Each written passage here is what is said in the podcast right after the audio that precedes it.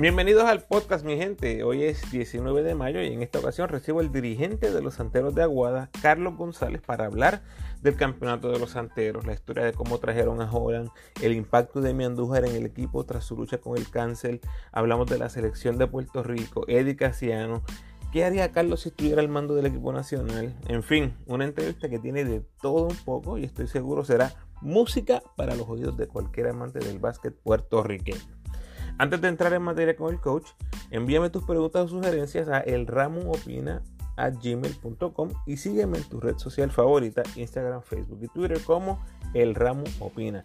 Agradezco tu sintonía. Si te gusta lo que escuchas, te invito a que te suscribas al podcast y me dejes tu mejor review, por favor. Esas cinco estrellas donde sea posible.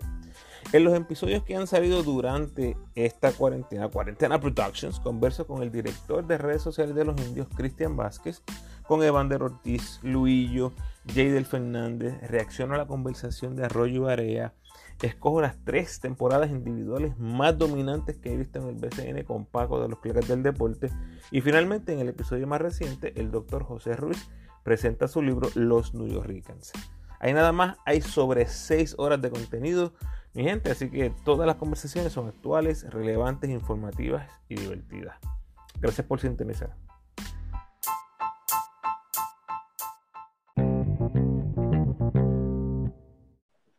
En esta ocasión recibo al dirigente de los Santeros de Aguada, el dos veces campeón del BCN, el reigning champ, Carlos González. Bienvenido, coach. Saludos, gracias a ti por la, por, la oportunidad. Bueno, dos veces campeón, coach. ¿Cómo suena eso? Eh, pues bien, eh, uno trabaja para, para, para, ganar y he tenido la, la bendición al frente de, dos grandes equipos eh, que me dieron la oportunidad de, poder lograr eso. Así que es una, la, suerte es mía de poder tener ese grupo de, jugadores que, me dieron esa oportunidad.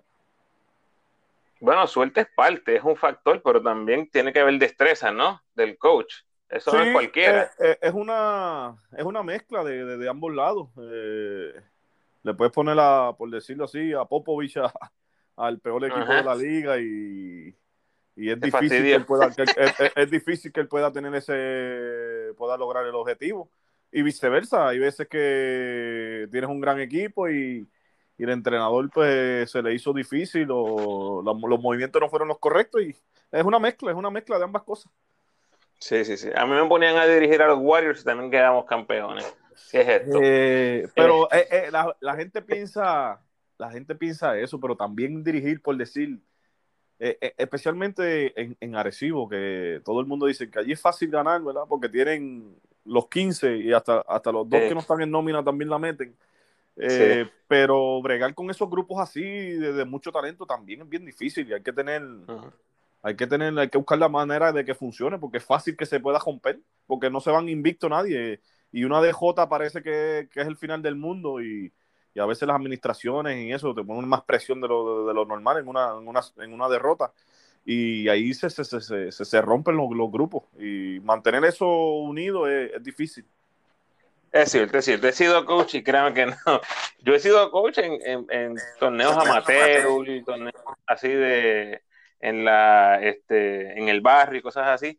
Y créanme que es bien, es bien complicado. Y respeto muchísimo el trabajo de los coaches y de los árbitros. Esa es otra bueno, coach, es uno, de 27 entrenadores que han logrado múltiples campeonatos en el BCN. O sea, cientos y cientos y cientos largos de dirigentes que han pasado por el BCN. Usted es uno de 27. Y coaches con tres campeonatos o más, que obviamente es lo que usted persigue, otro campeonato. Solamente 12 coaches han ganado tres campeonatos o más. ¿Qué le haría un tercer campeonato al ego de Carlos González? Pues honestamente uno, ah, yo no, no sigo tantas este, y etcétera, eh, pero sé que es un grupo predilecto, por decirlo así, eso. Eh, y yo dentro de todo, pues miro mucho la, y ahora especialmente en estos tiempos que están dando muchos juegos del pasado, y, y, veo lo que hicieron esos grandes coaches, especialmente los americanos, cuando vinieron en la época del 60, 70, 80, eh, con los equipos de Bayamón, Quebradilla, que ganaron 3, 4, iban a, fueron a las finales entre ellos como siete veces en una década. Y cuando tú hablas de esos entrenadores, creo que hicieron un, trabajo excepcional, lo que dejaron en la liga, el legado del baloncesto que... Y después viene Flor y Julio y hacen un trabajo estupendo, no solo en Puerto Rico, también en el exterior. Y uno tener la oportunidad de, estar en eso, entre esos nombres, con, esa, con esas leyendas del basquetbol, que uno creció viéndolo y por tener la oportunidad de estar ahí, pues uno se siente pues, halagado, bendecido, mil contento por, por, eso. Pero uno no, no lo hace uno, no lo hace uno pensando en eso. Eh, uno lo hace por, por, por, por lo competitivo que, que, uno es, que uno quiere ganar, así sea el juego de brisca, lo que sea, uno siempre quiere ganar. y pues, si ese es el medio para, ese es el, ese es el fin del, del deporte en este, en, este, en este caso, el de nosotros, pues, pues hacemos lo posible por, por, por ganar. Claro que sí. Por esa misma línea de la historia, ¿quiénes eran tus coaches favoritos cuando estabas creciendo? Pues. O, o, o, creciendo como coach específicamente. Pues honestamente, cuando uno es joven, uno lo que se fija más en, es en, en jugadores. Eh, este jugador X, yo soy de Aguadilla natural y en Aguadilla hubo equipo hasta el 97, creo yo, que luego se une Aguadilla con San, con, con San, Juan, con San Juan y se convierte en Santurce. Eh, de Falcón, Guayacán, Tomás Jordan. Eh, Tomás Jordan, eh, Falcón jugando de tres, bien atlético, derecho. Eh, Carlos Escalera, nene, eh, Joven el Guaya, Babyface, ajá. Guayacán, el chamaquito, Jaimón de Jesús, y esos fueron los, esos eran mis ídolos, por decirlo así. Eh, y uno lo que crece viendo a esa gente, lo único que había visto como entrenador que me acordaba era era, era Lee, que fue uno de los más exitosos, o el más exitoso, por decirlo así, en Aguadilla en, en, ese, en esa época. Y pues uno siempre se fija, pero de los que comenzó con mi, que más me fijé en el proceso de, de moldearme como entrenador, como que veía las cosas y aprendí mucho sobre él, fue con Omar González, que fue, primero fue, él me, ofreció una oportunidad de, de, irme para el colegio de donde él brindaba clase, que era el dirigente en Isabela, San Antonio Isabela, me, me ofreció una beca, pero mi mamá no me dejó ir porque yo acababa de salir hace como dos años, tres años del colegio, de un colegio en Aguadilla, por, porque pues era, era bien fuerte académicamente y, y, yo veía que mis amigos se pasaban jugando y yo estudiando y yo, mami, yo no quiero esto, yo quiero jugar. Y, y cuando me, Omar me ofreció la oportunidad, mi mamá no me dejó ir. Y, y ya yo veía que él, sus equipos eran bien, bien disciplinados. Y cuando comencé, pues tenía una amistad con él. Y cuando comencé en femenino, él fue el dirigente y yo fui el asistente. Y de ahí, pues, pues me pegué a él, como quien dice, y estuve tres años con él, uno ahí y dos en, en, en, Quebradilla, que, que, que, pues, que le saqué mucho provecho. Wow, Omar González, tremendo mentor, ese, ha estado en todo, equipo nacional adulto, equipo, equipo, equipo nacional de, de mujeres, categorías menores, ¿Sigue ese contacto con él, este Carlos? Sí, sí, sí. Eh, hace como, como una semana atrás hablé con él. Él está ahora en, en Estados Unidos, en Florida. Eh, él está trabajando en, en creo que es. Y tiene un programa, ¿verdad? Creo que es el dirigente, como el segundo grupo de. Hay muchos equipos allí, el segundo. Es como un, como un prep school y está bregando con eso. Y pues, contento, contento. Me dice que le va muy bien y mantengo mucha comunicación con él. Qué bueno. Bueno, hablaste de cuando ibas creciendo, lo más que te fui a ver en jugadores y curiosamente, hace poco escogí las tres temporadas individuales eh, más dominantes que he visto en el BCN. Te tengo que poner en el spot, coach. ¿Me puedes decir jugador que tú hayas visto más dominante en el BCN una temporada?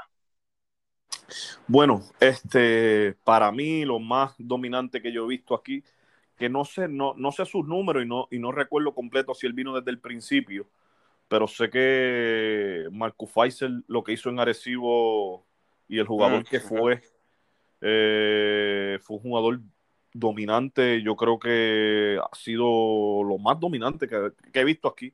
Inclusive yo hablo mucho con, con Felo Rivera, ¿verdad?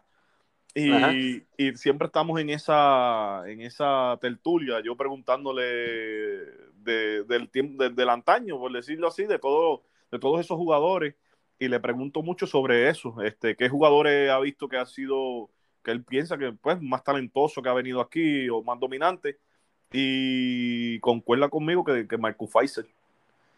Ok, pues mira, ese podcast que te invito a que lo escuchen, le invito a los fanáticos a que lo escuchen. Nosotros pusimos unos criterios y lo grabé con Paco de, los clicas del deporte, que sé que lo conoce. Sí. Este, el, criterio que pusimos es que había tenía que ser campeón esa temporada. Ok, no, pero eh, creo que ellos perdieron. Correcto, ellos perdieron. Entonces, em, te hago la pregunta porque yo puse en mi lista a tu Holloway del 2017 en cuarto lugar. Y nada más para ayudarte con el ejercicio, los míos eran Mike Harris del 2015, Eddie Casiano del 97 y Piculín, el tetracampeonato con, los, con los cangrejeros. Ese tu Holloway del 2017 llegó a los playoffs. Eh, tú lo viste en primera fila porque estabas ahí, eh. literalmente en área, estabas dirigiéndolo.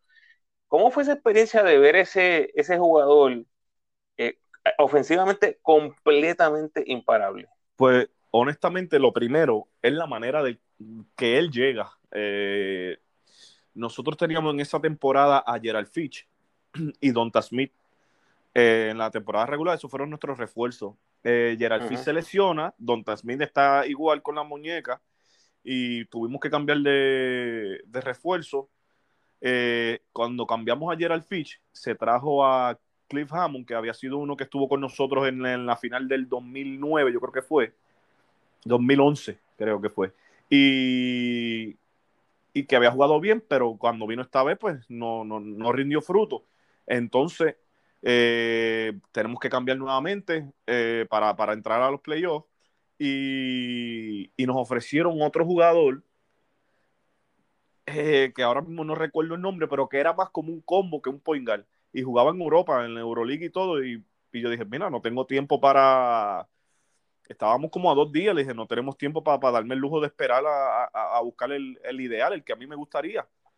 Y, y cambiamos a última hora, ya teníamos al otro jugador montado en el avión, por decirlo así, y cambiamos a última hora. Eh, Gaby eh, venía de bregar con Holloway en Guaynabo y, habían tenido mala experiencia en el sentido de que pues, pues perdieron, etcétera, lo cambiaron, venían de jugar con un jugador que tenía un buen ritmo, pero quisieron traer a, Holloway y perdieron. Entonces Gaby tenía como que esa incertidumbre, ¿será ese? Y yo dije, mira, vamos a traer el que sea, porque no puedo darme el lujo de comenzar una serie sin refuerzo, y más en esa posición de quebradilla. Y pues fue Holloway y la verdad que, fue, fue algo espectacular, eh, espectacular, espectacular, porque creo que se dio una mezcla. Primero, el tipo de personalidad que él es un tipo que no demanda tanto atención, tipo callado, eh, low key. Eh, los demás, es, un líder como silencioso, porque él, él, él, te lleva más con las acciones dentro de la cancha. Fuera de la cancha, él, él no habla nada, no habla mucho eh, hace uno que dos otros chistes, ¿verdad? Con el, él identifica como un su, amigo, ¿verdad? Con quien, con su compañero ideal, y con ese que se pasa hablando. Y es calladito así, tú dices, pues ese no puede ser el líder, porque si no habla, no comparte con todo el mundo, pues. Pero cuando entra en cancha, brinda esa confianza, no solo a mí, sino a los jugadores. Eh, y todo el mundo, pues, como que hizo un clic el equipo en el momento ideal. Y el otro refuerzo, pues también era con esas cualidades y creo que hicimos un clic especial ahí en ese momento y lo que él hace, eh, sinceramente, sin, sin, sin tener que cantar una jugada, era llegábamos en transición y una cortina rápida, todo el mundo abierto y Jorge Bryan roleando, Pelacoco roleando y Mojica, Mike abierto, Cheney abierto, Bindo abierto, Will Daniel abierto a veces y fue un juego básicamente sencillo, pero sencillo el, la estructura que se, que se corría, pero defender, defender eso era, sé que es difícil porque después, eh, ¿qué ibas a hacer? Eh, y, no estaba fácil tampoco para él porque a la soltada en cuartos de finales le tocó el MVP del torneo que era Gary Brown. que no estaba fácil. No, eh, Gary eh, y ese equipo de San Germán, para mí, eh, sin, sin, sin, menospreciar, pero esa serie de San Germán nos preparó eventualmente para lo que enfrentamos.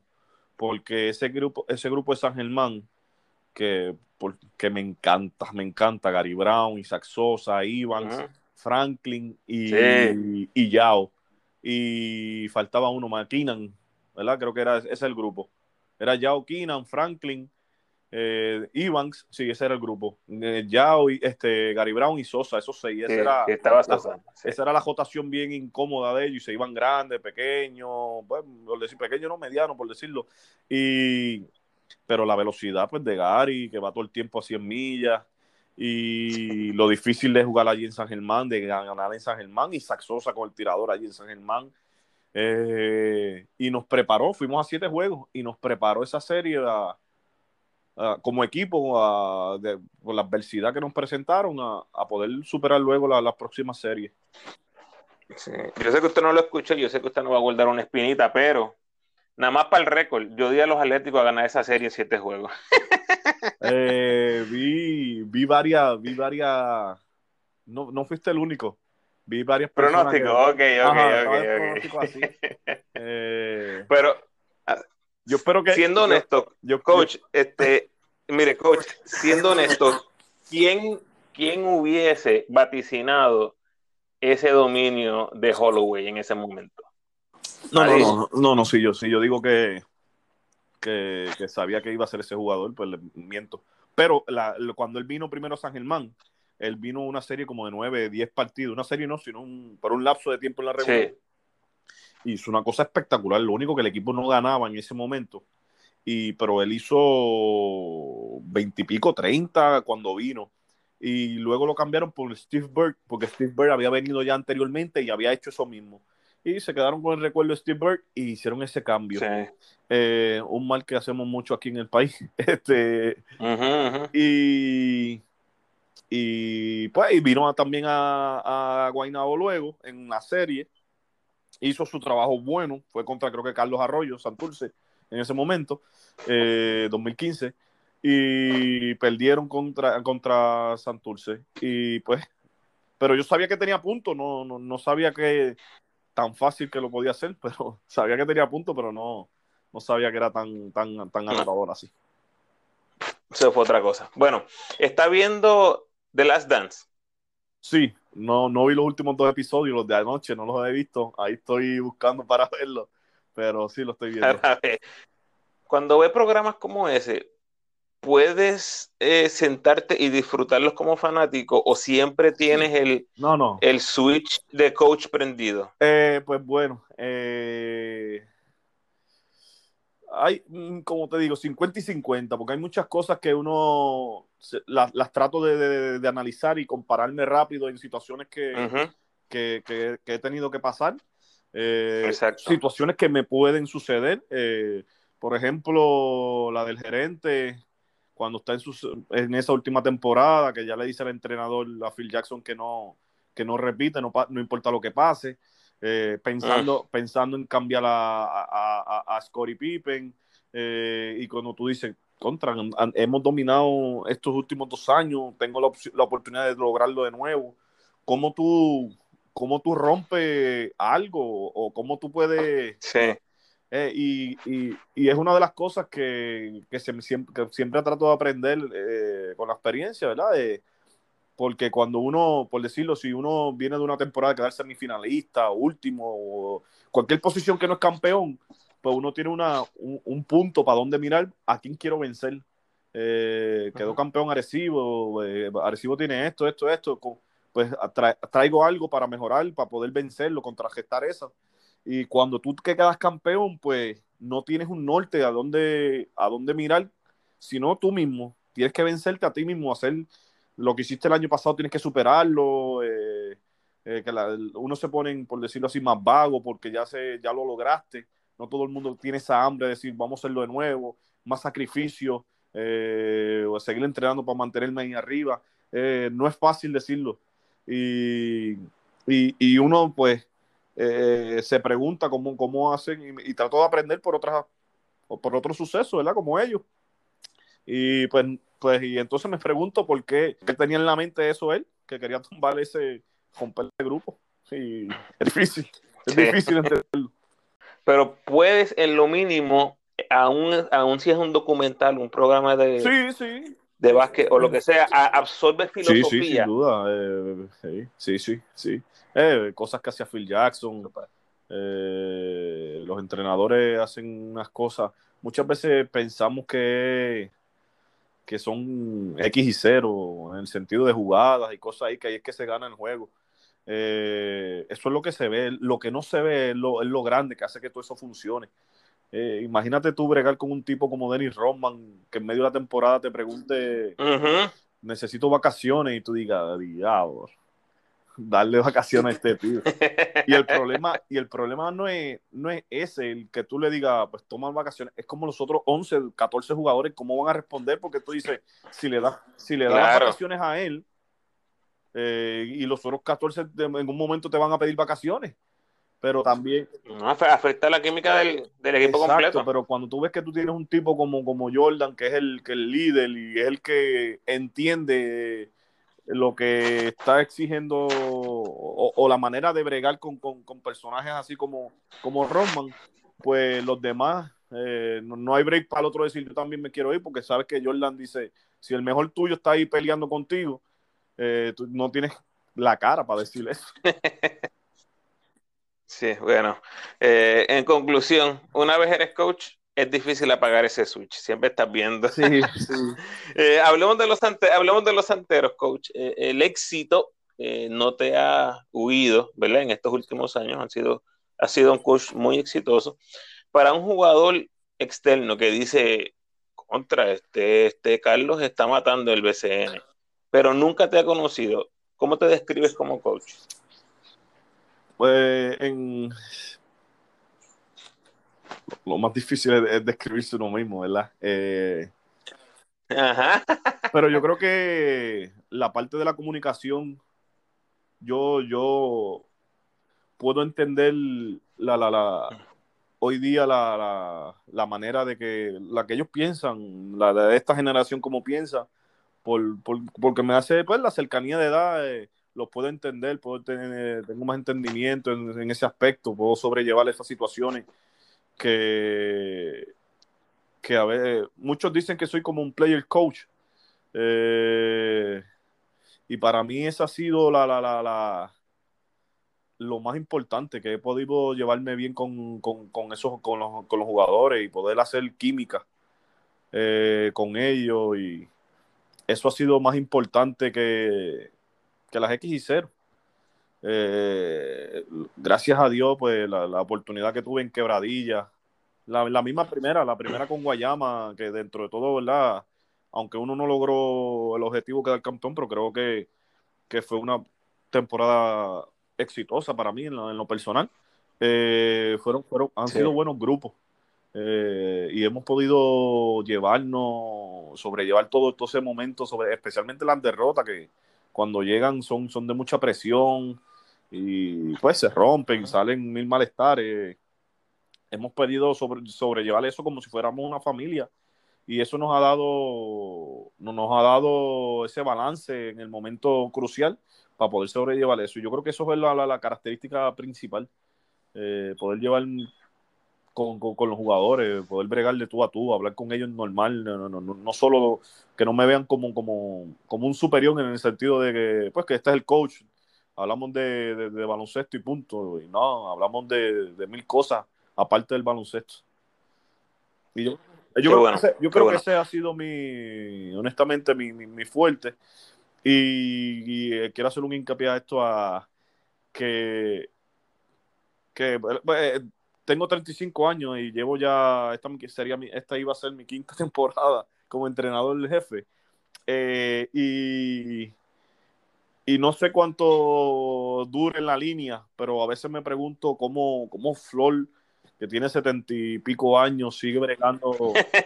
y, yo a veces brego con mi hija, que tiene 11 años, y yo digo, las cosas que hacen hoy día, la tecnología, todo eso, y me desespero, no tengo la paciencia no me imagino cómo Flor puede bregar con, tanta diferencia de edad entre él y. Porque lo que para Flor era en su, en su época algo sentido común, no es sentido común para lo que es hoy día para un joven.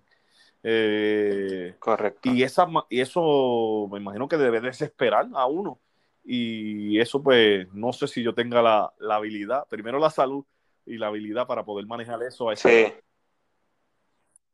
Yo creo que uno se ajusta mientras uno siga recibiendo, porque eso, eso le aplica a todas las áreas de la vida, este coach. Cuando uno, si tú te conformas a lo que está pasando ahora, posiblemente te vas a quedar rezagado, pero si sigues constantemente recibiendo talleres, recibiendo entrenamiento, eh, yo, yo creo que el coach se va moldando ¿no? al, al, al tiempo. Así que eh, usted va a tener muchos años, coach.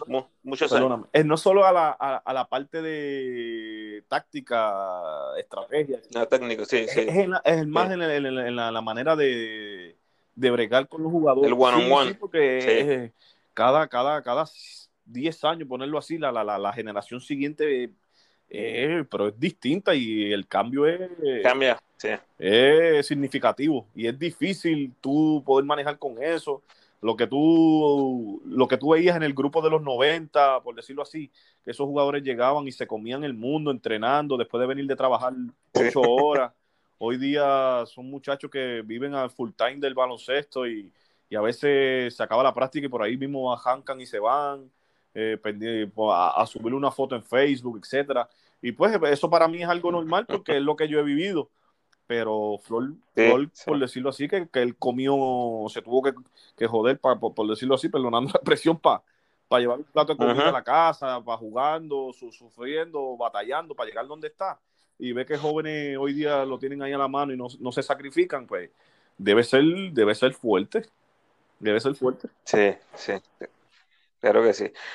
Aprovecha, aprovecha a Flor, este, que está por ahí todavía. Es que bueno que esté saludable y que venció ese el, coronavirus. Eh, para que recibas por ahí lo más posible del coach. Bueno, em, Carlos, hice referencia a tus dos campeonatos al principio. Eh, Para el que no sepa, Carlos llevó a los Piratas al campeonato del 2017. Hablamos un poquito de eso. Y el año pasado eh, guió a los Santeros de Aguada su primer campeonato en el BCN. Son fanaticadas que están bien cerca. La diferencia más grande de las fanaticadas de Quebradillas y la de Aguada.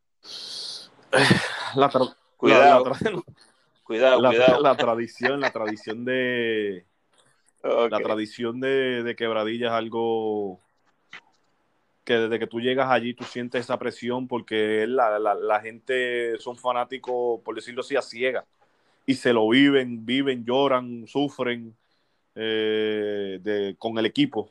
Eh, es algo muy, muy, muy de ellos, eh, ese equipo.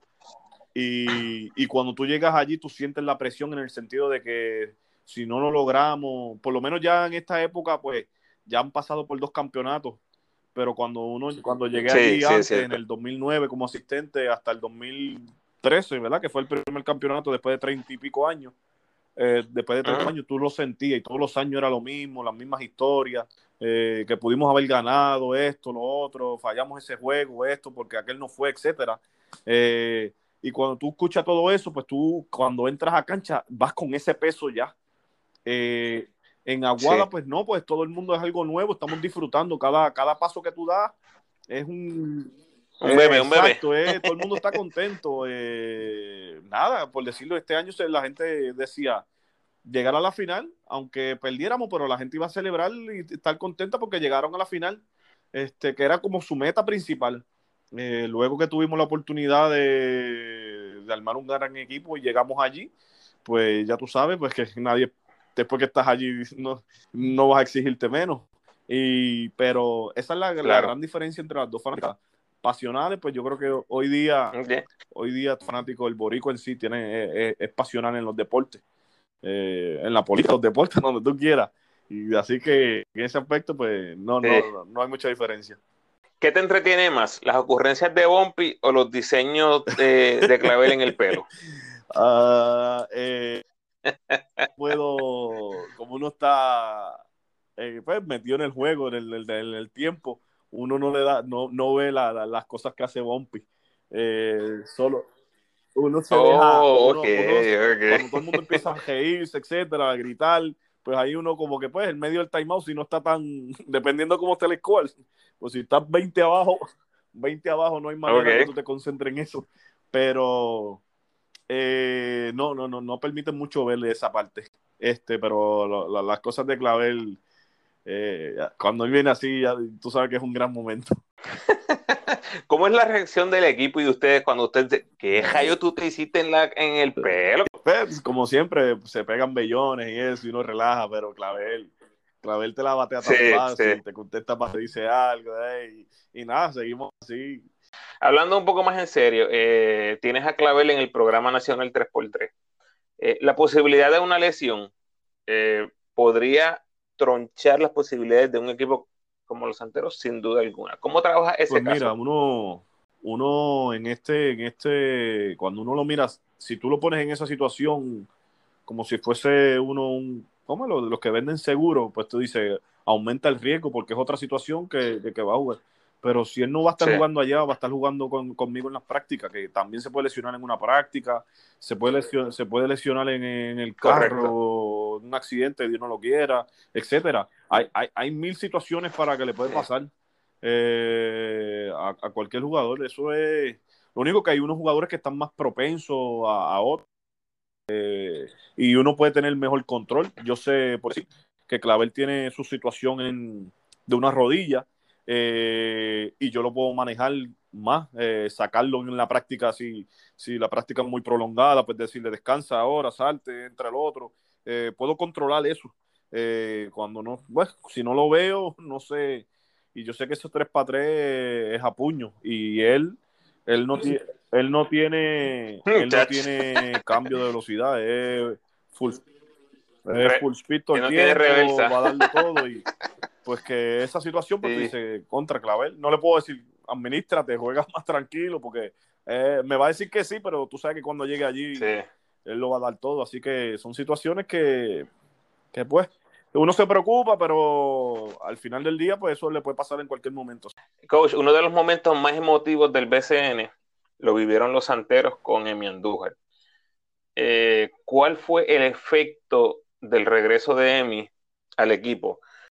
Lo primero era que no se, no se sabía que Emi iba a venir. Eh, Emi tenía una cita en el transcurso principio de la temporada con el doctor, eh, que le iba a dar el visto bueno para empezar a hacer cosas físicas de, de- más impacto, creo que era. Fuerza y eso. Él podía hacer ya unas cositas, pero no, no completamente. Eh, debido a eso inesperado, pues nosotros hicimos, eh, el equipo pues ya estaba bastante cargado de personal porque no contábamos con Emi. Y siempre desde el principio se hablaba, Emi, ¿podrá jugar, no podrá jugar? Y me dijeron, no, no, sácatelo de la mente porque lo de Emi es para verano. Y en la serie, pues ya sería, sería muy difícil Oh, wow. eh, eh, re- recibir a Emi en una condición para aportar. Eh, la situación fue que, gracias a Dios, pues salió todo bien. Eh, y nada, el dueño me, me dice, me llama, me reúne y me dice, tenemos esta situación, Emi está listo, va a venir, viene, en, qué sé yo, en tres, cuatro días. Y pues e- ellos saben que la, que la casa está llena. Y yo le dije, mira, este, no hay problema porque a pesar de que su, su participación va a ser limitada, pues lleva año y pico sin jugar, por más físicamente que pueda estar bien, pero el ritmo de juego se pierde, eh, etcétera, va a ser difícil. Sí. Entonces teníamos un jugador, un jugador ahí que nos llegó que pues, era un poquito bueno eh, en esa posición. Sí.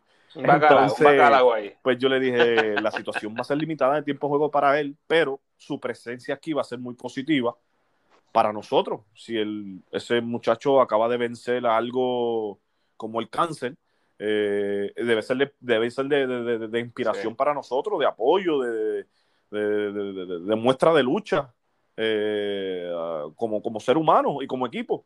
Y va a ser muy positivo. Eh, yo nunca tenía, había tenido la oportunidad de hablar con Emi ni nada por el estilo. Y pues me senté con él y le expliqué, mira, esta es la situación. Tengo a, a Holland, tengo a... Tenía en ese momento a Ramón Rivas, tenía a Emory, y tengo a Jonathan Rodríguez, tengo a Rigoberto, tengo, tengo, un, tengo un corillo de gente ahí en esas posiciones. Este, Ajá, y ajá. nada, él él me dijo, tranquilo, yo vengo aquí para apoyar en lo que pueda y, y nada, hizo, hizo, hizo, hizo su turno, hizo su turno ahí, pero la presencia de él fue, fue, fue, fue muy positiva para todos nosotros.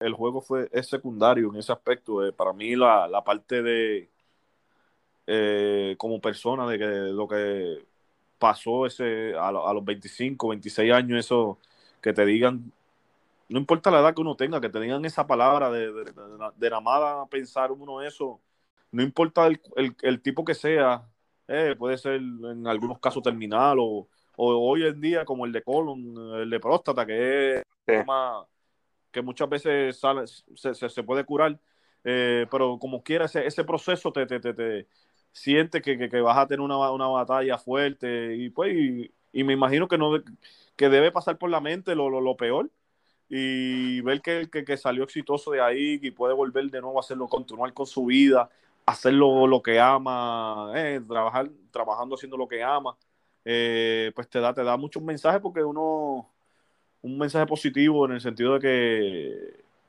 que pues, lo, lo, lo frágil que es la vida y lo corto que tenemos que de, en tiempo en cancha, especialmente claro. para el jugador, y muchas veces, a lo mejor ese año, dos años que uno pierde, no se recupera y, y en cualquier momento nos puede pasar a cualquiera. Eso es así. Son experiencias que definitivamente cambian nuestra perspectiva con la vida o nos hacen re, reenfocar. Coach, habló bien rapidito ahí acerca de un, un bacalao ahí, eh, John Holland. Eh, el 15 de abril anuncian que llega Holland.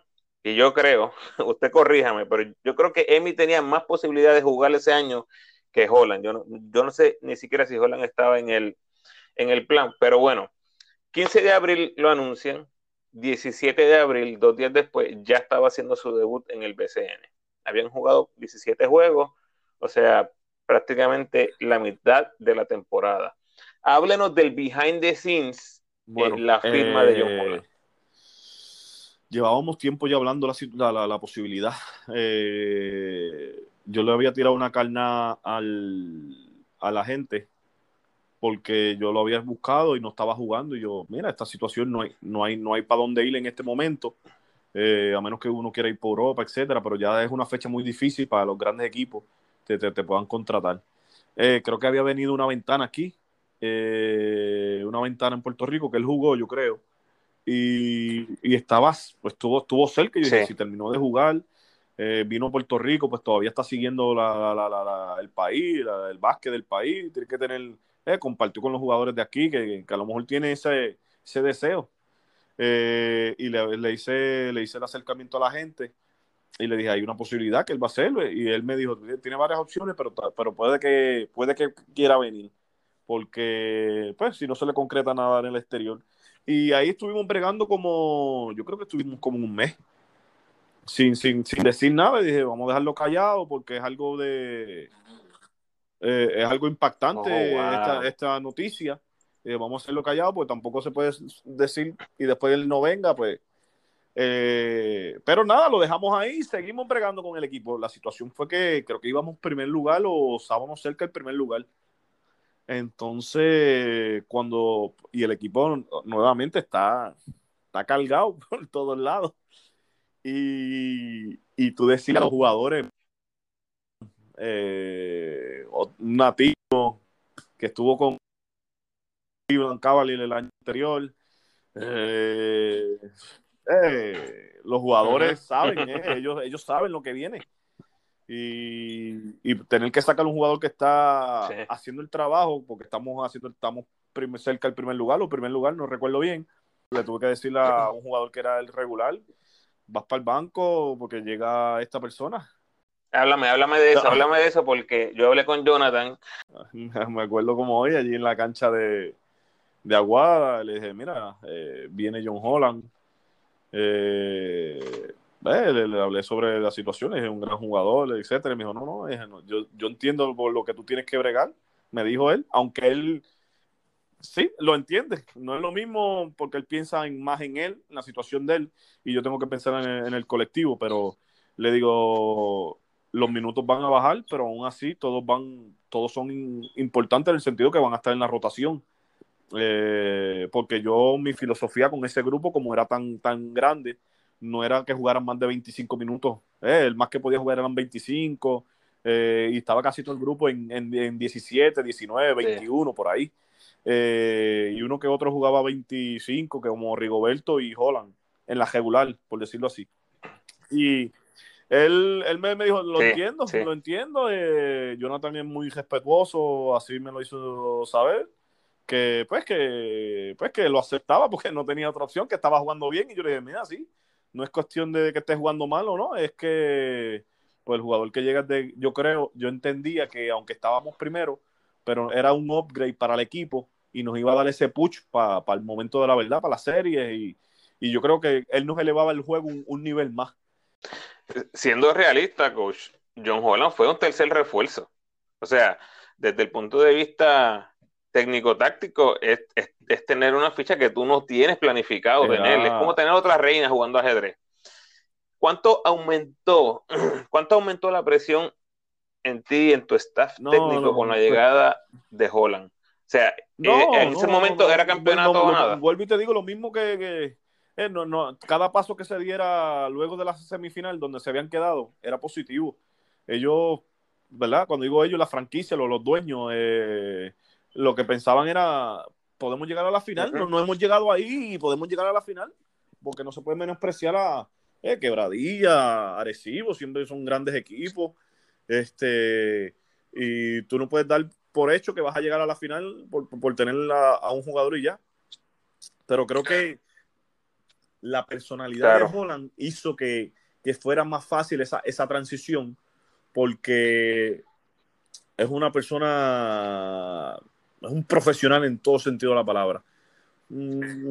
como, como persona es, es, un jugador que tú quisieras tener todos los días, aparte de lo que haga como, como, como, como, jugador, que anota, etcétera, todas las fortalezas que trae como, como jugador, pero como persona es un tipo clase A, clase A. Y yo no lo conocía. Eh, y hablé con, con Ricky Sánchez, Ricky, y le pregunté cómo es él. Y Ricky me dijo, clase A y esto es, esto es positivo para el equipo. Eh, no importa por dónde se vea, porque puede traer mucho talento, pero si me tengo que, que, acomodar mi equipo para él en ese momento, pensándolo así, es, muy difícil porque estoy a mitad de camino, eh, tengo que tumbar, por decirlo, a, otros refuerzos, etcétera, para, para, poder acomodarlo a él. Y se me hizo tan fácil el, eh, la, poder hacer esa transición. Además que jugadores como Jonathan y eso pues entendieron. Las prácticas eran, eran una intensidad, pero de, eh, la práctica era la práctica era más fuerte que, que, que, un juego a veces, muchas veces. Carlos Emory por demostrar que es mejor que Holland, Jonathan por, por, por, por competir con él, con, con, con, el otro, con, con Rigoberto. Cuando tú, tenías a todo el mundo ahí compitiendo, tengo a Ricky Sánchez compitiendo con Clavel, Gastón compitiendo con, el centro, Alex Abreu con Philly, Maura, eh, eh, era, era competencia por, por, donde tú quieras que fuera. Después tengo a Emi ahí peleando con, con, él mismo, ¿verdad? Porque él está peleando para pa, caerle en ritmo, pero también tiene a Emory. y, eh, y, fue algo fue algo positivo porque le pudimos sacar mucho provecho. Vamos a ver si de aquí a 20 años vemos ese, ese documental de los santeros del 2019. Que, nosotros pasamos aquí en, Puerto Rico, no tenemos nada de esa información. Eh, tú no tienes la, la oportunidad de aquí 10, 15 años poder ver cosas así. Puedes ver el partido, el, el, juego, pero eso, esos insights, esas cosas, esos detalles. Pues, Exactamente. que alguien los cuente, pero no, no, no la oportunidad de ver.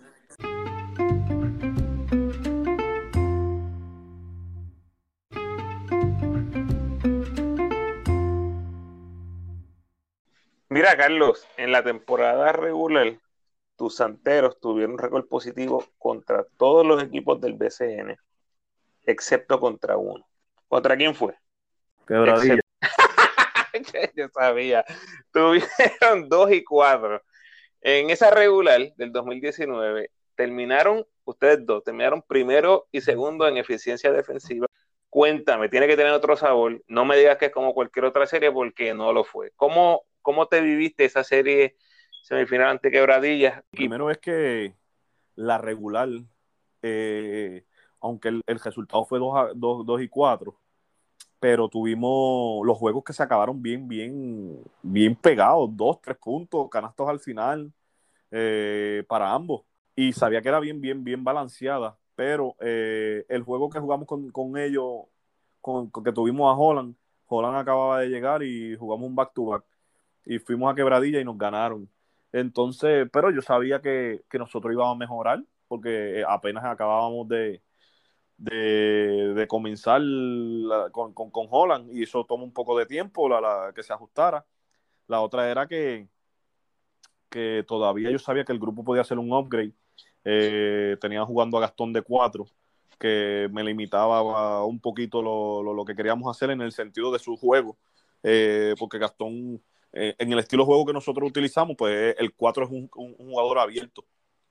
Y Gastón, pues no, no, no, demanda, no, no, no tiene ese tiro como lo tiene Clavel y Ricky. Entonces, pues yo todavía no había, no había eso, no había hecho ese movimiento, aguantando, aguantando para cuando llegaran las, cosas y ese, y, poder hacer ese upgrade como grupo. Y creo que dio en el momento perfecto. Tenía la opción de traer a Clavel o a Ricky. Eh, pero ya yo había descansado mucho a Ricky en la temporada regular. Eh, y yo sabía que tenía que, que buscar la manera de eh, un, veterano al fin que, está en su momento de cuando llegan esos momentos de, serie pues les toca el ego el orgullo y, son, son otros jugadores. Y yo sabía que ya pues por decirlo así se había se había pasado las vacaciones en la regular y que este momento lo iba lo, iba, lo iba a motivar. Y Ricky estadísticamente no saldrá con números impresionantes pero lo que hace en el juego es, es especial, especial, especial.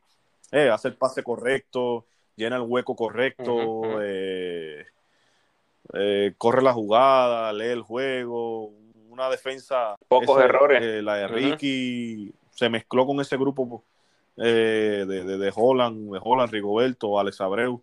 Y otra cosa fue Alex Abreu, la capacidad, el, el nivel de juego que aumentó Alex Abreu en, en la serie contra Gary Brown, que se quería demostrar que era de ese nivel, con lo que hizo con Holloway, no contra Holloway per se uno a uno, ¿verdad? Porque no es, un juego así, pero lo que hizo contra Quebradilla también fue muy bueno y la final también, y la, capacidad de darle en la serie eso suyo.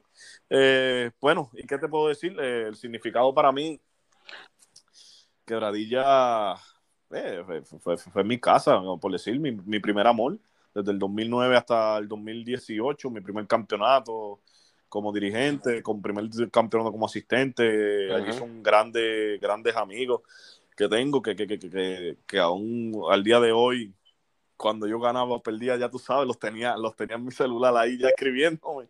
Pero para mí más me, significó más no a quien vencí, sino que pudimos llegar a la, a la final. Eh, y de la manera que se logró, pues fue especial en el sentido que fue un séptimo juego en casa. Eh, que, esa, que esa vibra pues es un recuerdo bien bonito. Eh, y, la, y ese juego fue un juego muy, ¿verdad? Bien, bien reñido desde, principio a fin, pues fue, fue, fue muy bueno. Pero también, pues yo creo que esa, esa serie se, se extendió a siete por, por la lesión de Holland. Eh. Interesante, interesante. Bueno, hay que hablar de la final ante Ponce. Obligatorio hablar del quinto juego, 18 puntos abajo en el cuarto parcial cerraron al final los últimos minutos con un rally de 17 a 3, una cosa ridícula, una cosa absurda. Antes que pase ese rally, eh, la, gente dice que fue, bueno, obvio, si yo te digo que yo preparé eso para ganar ese juego, te miento. Pero fácil, eh. como, dirigente, pues uno puede decir, pues pon el banco y trata de ver si, si, si se, pues si hacen un empuje, etcétera, y ya. Eh, entonces, cuando quedaba como seis y pico, eh, yo dejé a Ricky Sánchez y a Holland. Eh, y traje, yo creo que fue a Maura con Jonathan y, no me, yo, creo, yo creo que fue Emi. Después saqué a Ricky, traje a Clavel o a, Gastón y tuve a Gastón y Clavel. No sé por quién fue el otro. Y creo que saqué a Holland dos, dos minutos y lo traje de nuevo. Este, pero yo cuando yo tengo, los dejo a Ricky y, a, y a Holland, lo hago con el sentido de que queda seis y pico aunque, aunque estemos de 18 abajo, por lo menos los, no no, los que entren no crean que es que se acabó el juego. Eh, que, es que yo estoy poniendo el banco porque pues entreguense, terminen esos minutos ahí.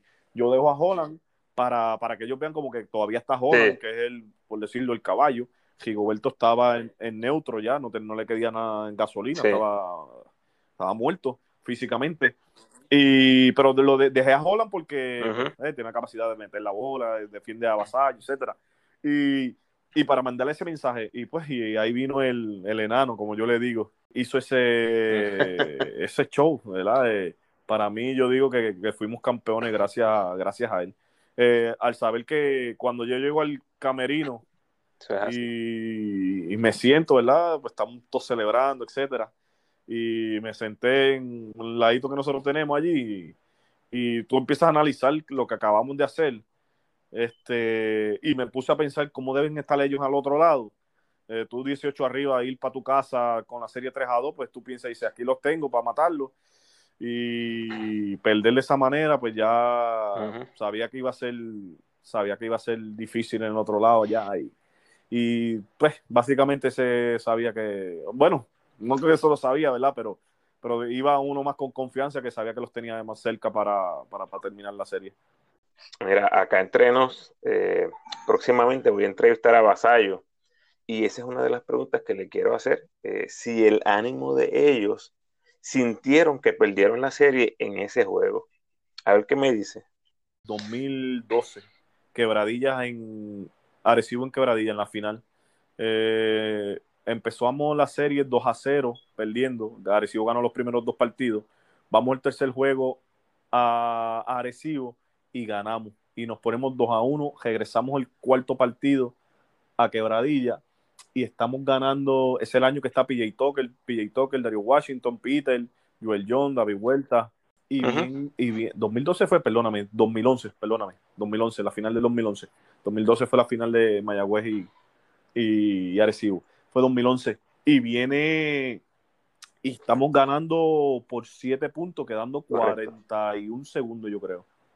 Y vienen, están preciando que Arecibo y pasamos la bola de mitad de cancha, pam, y se la damos a David Vuelta en la esquina izquierda, en la línea 3, y viene Dani Santiago de abajo del canasto, sale corriendo y David Vuelta tiró de 3. Falló, quedando treinta y pico segundos cogió el rebote Guillermo Díaz, canasto, canasto, Fabi Vale. Fallamos tiro libre, vino Pinot, triple, ah. y después vino otro canastazo de, creo que de Pinot, Olari y overtime. Y en overtime nos limpiaron la serie y nos pusieron 3 a 1. Cuando teníamos la opción de poner el juego 2 a 2 y el ritmo de la serie. Y cuando llegamos al camerino, eh, pues lo primero es que tú no sabes ni qué decir. Y lo primero que dice PJ Tucker es, esto se acabó. Entonces, cuando tú ves que tu mejor jugador te dice eso, que oh, eh, por más que tú hagas chihichija, vendas la idea, eh, tú sientes que haces el esfuerzo, hicimos el esfuerzo máximo en, el, en el próximo partido allí, estamos arriba de, de 5 o 11, estábamos arriba en el tercer parcial, y es cuestión de, de, un abrir y cerrar que ellos hacen un esfuerzo pequeño, por decirlo, no es pequeñito, pero un rally de 5 o 6 puntos y se te cae la casa encima porque es algo, es como, yo le digo el tsunami. Cuando viene ese tsunami no hay quien lo aguante y es... Y ellos se, se, trepan y tú te, te, desmoralizas. Y así mismo, y así mismo pasó en este, en el, en el próximo partido aquí. ¿Ustedes vieron algo diferente en el rostro de los leones? Es que la mente es bien, bien, bien, es bien, es bien difícil pasar por eso y el problema no es... La mente. Es que nosotros sabíamos que, que Ponce no tiene una rotación larga y tenían que estar drenados.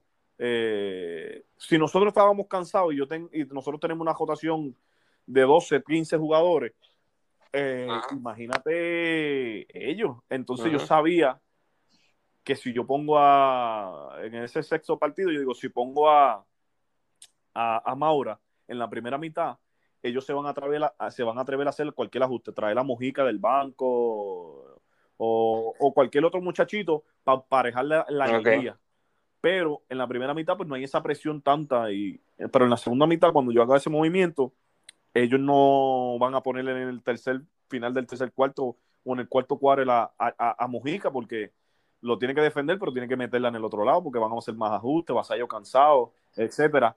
Y yo sabía que no se iban a atrever. Cuando yo traigo a, quedando como creo que son 5 o 6 segundos del tercer parcial a Maura y lo pongo con Ale para un saque que teníamos en mitad de cancha. la cara de esa gente se desfiguró. Y estábamos, creo que por dos o tres arriba, se desfiguró. Eh, murieron, nada más de ver la Maura de nuevo, se murieron. Y ahí vino Maura y cogió un FAO. Sí, se acabó. Wow. En el contexto histórico, eh, ¿qué significó para ti ganarle a los Leones? Y no solo ganarle a los Leones, ganarle en el Pachín Vicens, uno de los coliseos más emblemáticos de Puerto eh, Rico. Y no sé si sabías, coach, y, no sé si sabías, pero llevaban eh, tres meses sin perder en el Pachín. Y creo que en la conferencia de prensa que hicieron en para llegar a la final, la, conferencia de prensa que, que hacen, eh, sí, nos hicieron una, entrevista a Helmut y a mí y tocaron ese punto, que pues que llevan tres meses sin, sin perder allí, etcétera. Y yo le dije, relajando, le digo, si yo soy local allí, si allí yo no he perdido, porque en la regular de ese año le ganamos los dos partidos. Y yo le dije, si yo soy local allí. Es verdad. Entonces. Sí, habían ganado los dos. Se echa a reír y como que lo analizó y dijo, es verdad. Entonces, pues tuvimos, tuvimos los primeros dos turnos y no. el segundo turno tuvimos, el primer turno de la final estuvimos bien cerca. Vino el apagón allí y se nos cayó el momentum. Y, pues, hermano, y ese sexto juego, pues fue el único que ganamos de visitante en esa serie, pero fue un momento muy, muy importante. Claro que sí.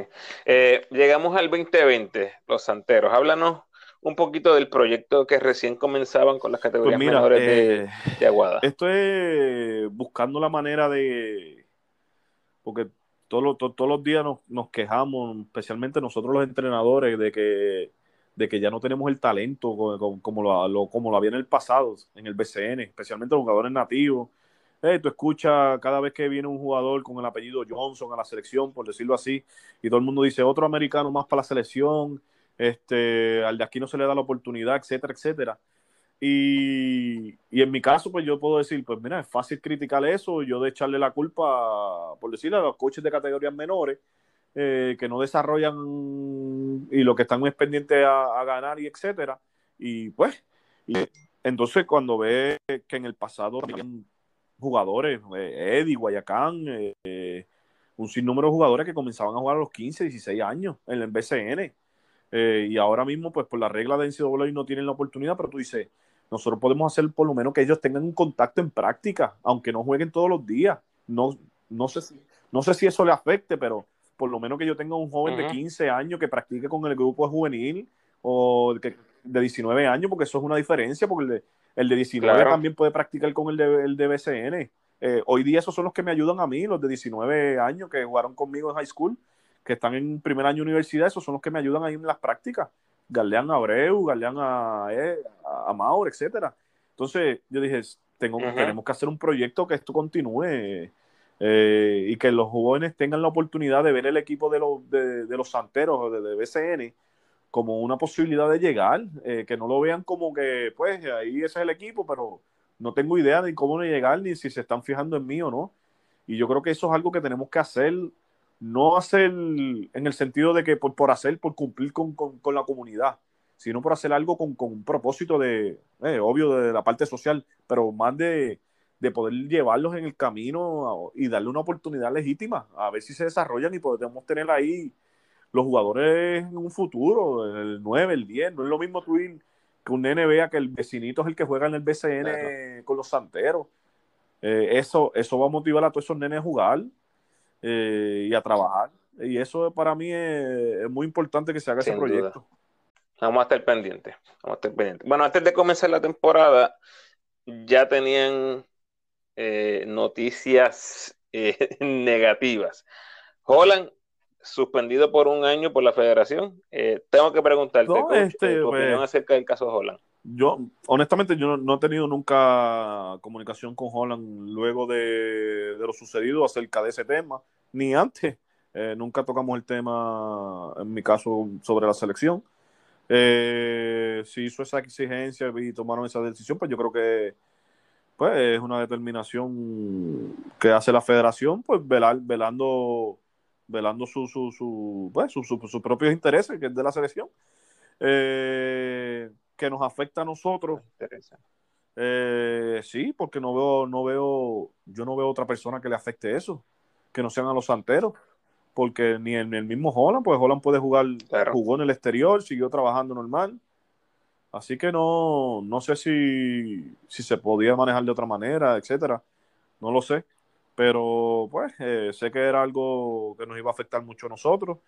Eh, y pues, y no hay, y, es imposible, no, no, decir imposible, pero eh, es difícil tú decir que vas a reemplazar mañana a Holland con cualquier otro jugador. las cosas que hace Holland hay que dividirlo, repartirlo entre varios jugadores. Sí, uno de esos jugadores irreemplazables. Eh, realmente, especialmente cuando lo consideras que es nativo, porque si es un refuerzo, eh, es un eh, es otro, es otro cantar. Oye, tienes al joven Brady, un jugador con mucho potencial, buen físico, no le teme el contacto, tiro largo. ¿Nos puedes hablar? Ahora estoy hablando como fanático del equipo nacional. ¿Cuál es tu plan con Chris Brady? Brady tiene una condición que es como la, una pierna más larga que la otra. Entonces eso le crea más presión a una pierna. Eh, entonces él tiene ya una, molestia en una, rodilla. Eh, no sé cuál de las dos es, para no mentir. Entonces esa, esa, esa, esa, esa situación tiene que, que, trabajarla diariamente y eso es una de las cosas que empezamos a bregar desde que llegó. Eh, él se tiene que hacer como una limpieza, pero puede jugar, obvio, estaba jugando así con nosotros.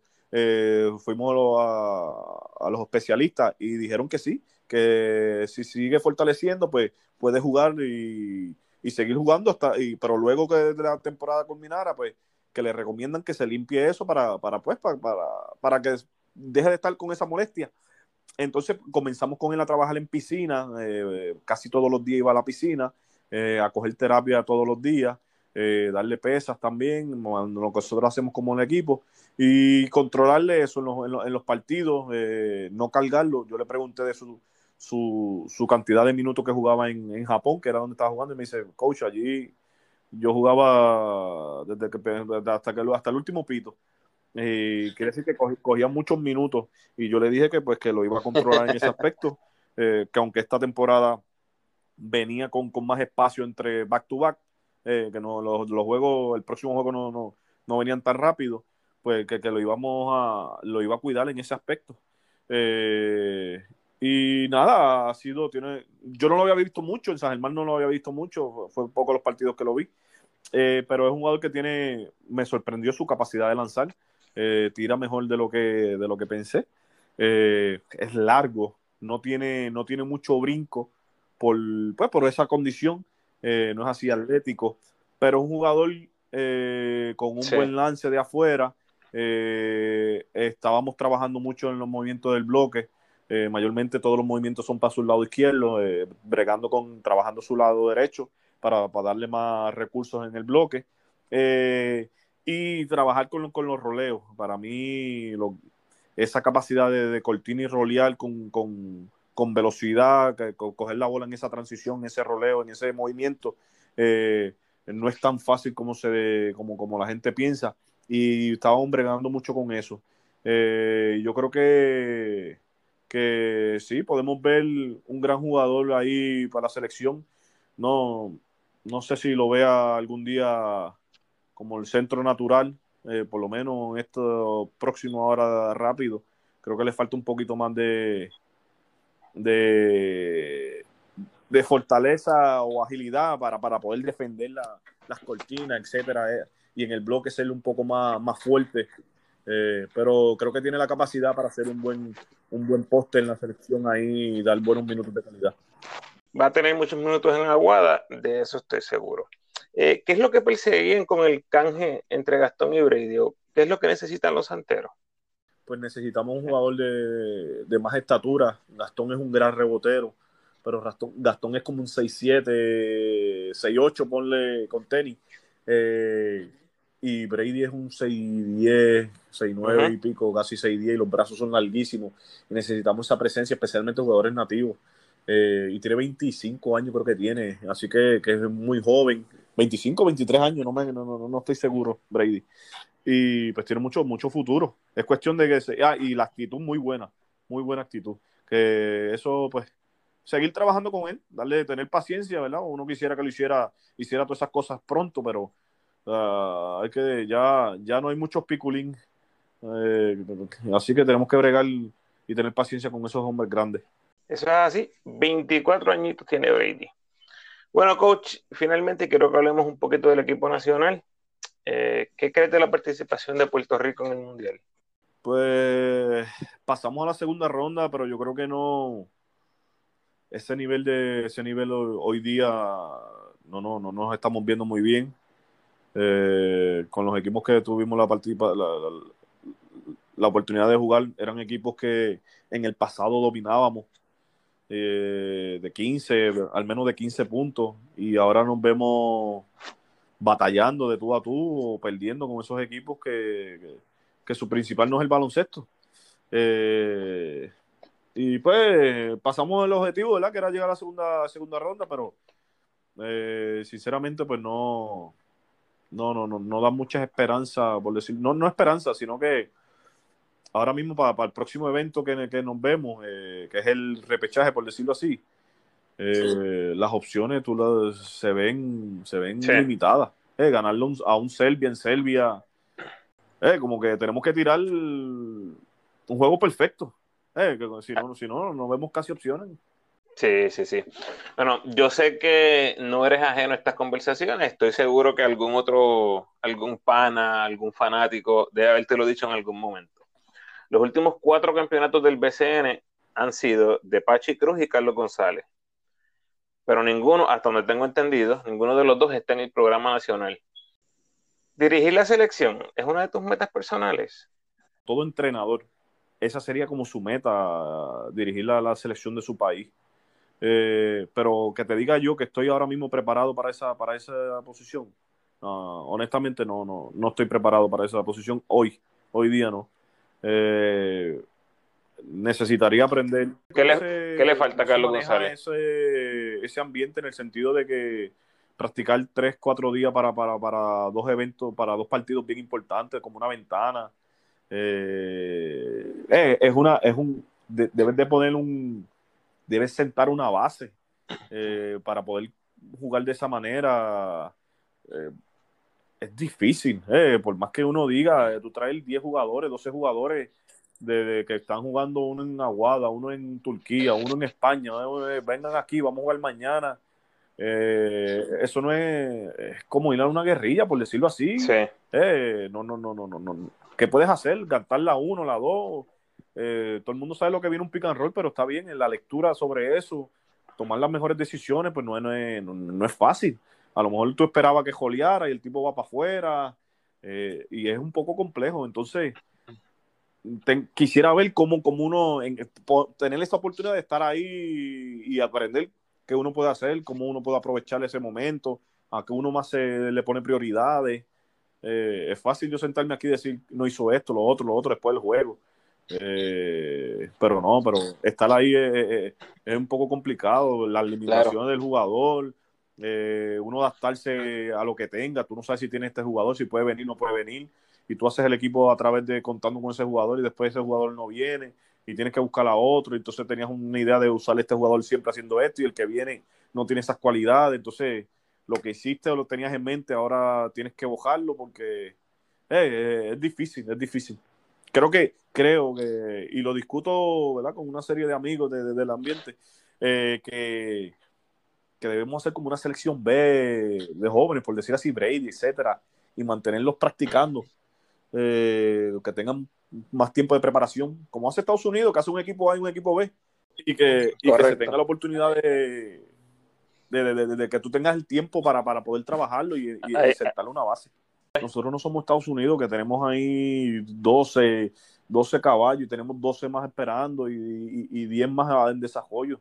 Nosotros tenemos que nosotros tenemos que, trabajar, trabajar, desarrollar a esos muchachos, especialmente los, los, que vienen subiendo, meterlos a coger contacto con esos jugadores, eh, Arnaldo Toro, esos muchachos, ese grupo que, que fue Gandía, eh, que, vayan cogiendo eh, esa, esa, esa, esa, experiencia, no solo en torneos, sino en práctica contra Varea, el otro, eh, de ese nivel, contra David Vuelta, que ellos digan, este, eh, esto es otra cosa, que, lo vean.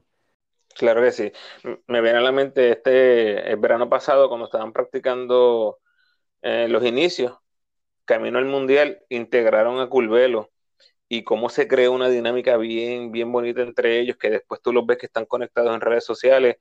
Eh, estoy de acuerdo, eso tiene que ser algo que en alguna manera, obviamente para uno a veces es fácil decirlo desde aquí, desde mi silla, pero eh, tiene que haber una manera en la que nosotros involucremos ese, ese grupo secundario o, al menos tener todos los jóvenes que están que están trabajando en NCAA, que están estudiando y, jugando, tener algo en el verano, aunque sea un fin de semana, pero algo tenemos que tener para ellos, similar al campamento que hace USA Basketball, pero para nuestros jóvenes. Eh, Gandía, Pacheco, Arnaldo Toro, eh, eh, ahora mismo los Howard, eh, con los que he hablado en el pasado que estuvieron ahí, eh, porque hablo acerca de esa situación, eh, muchos mencionan esa parte del aspecto ese de, que estar ahí no solo por, la exposición que van a tener, sino porque sienten, y creo que Eddie ha hecho un, ha, exigido mucho por eso, y ha, y ha tratado de inculcar ese, ese valor al el que esté ahí sienta lo, que está representando, y eso, y eso es muy importante, pero también tenemos que pues, seguir pasándole eso a los de abajo para que eh, pero sí, creo que eso es una muy buena manera. Bueno, coach, hasta aquí llegamos. Eh, a Carlos lo pueden seguir o lo pueden conseguir en Instagram como coach Carlos Gons, arroba coach Carlos Gons, G-O-N-Z.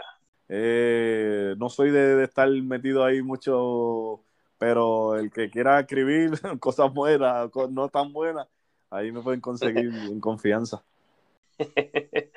agradecido, coach, eh, por el tiempo en el podcast, agradecido por su respaldo en las redes.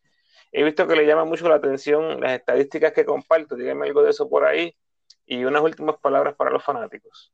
Eh, y no tenemos mucha gente que sigan todas esas estadísticas, así que esa es una data muy importante para, la historia, para conocer la historia. Eh, nosotros pensamos que, no, que esta es la mejor versión, pero wow, gracias fue, fue que hubo una gente que hizo unas tremendas cosas para nosotros estar hoy aquí.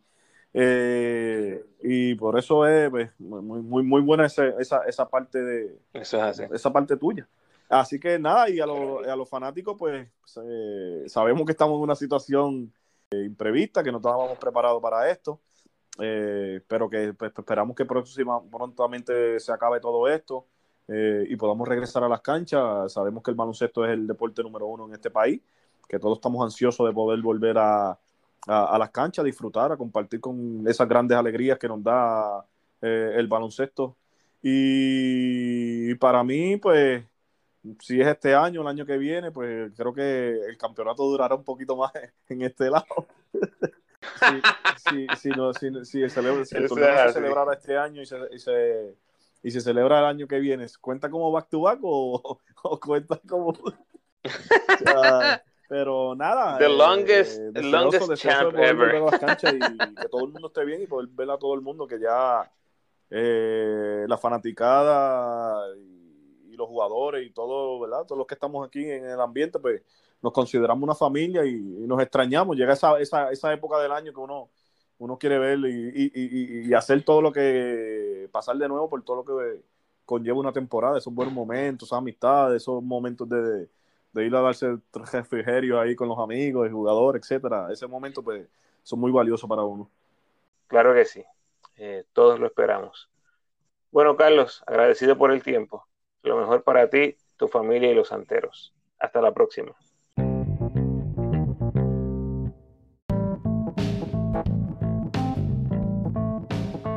Gracias por tu sintonía, mi gente, y gracias al coach Carlos por aceptar la invitación al podcast.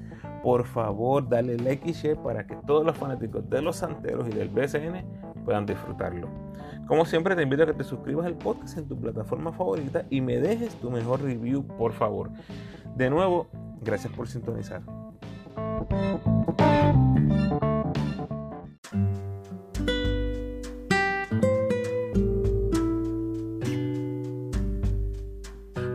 El pensamiento de hoy. Una mala actitud es como una goma vacía. no vas a ir a ningún lado hasta que la cambies. Bendiciones.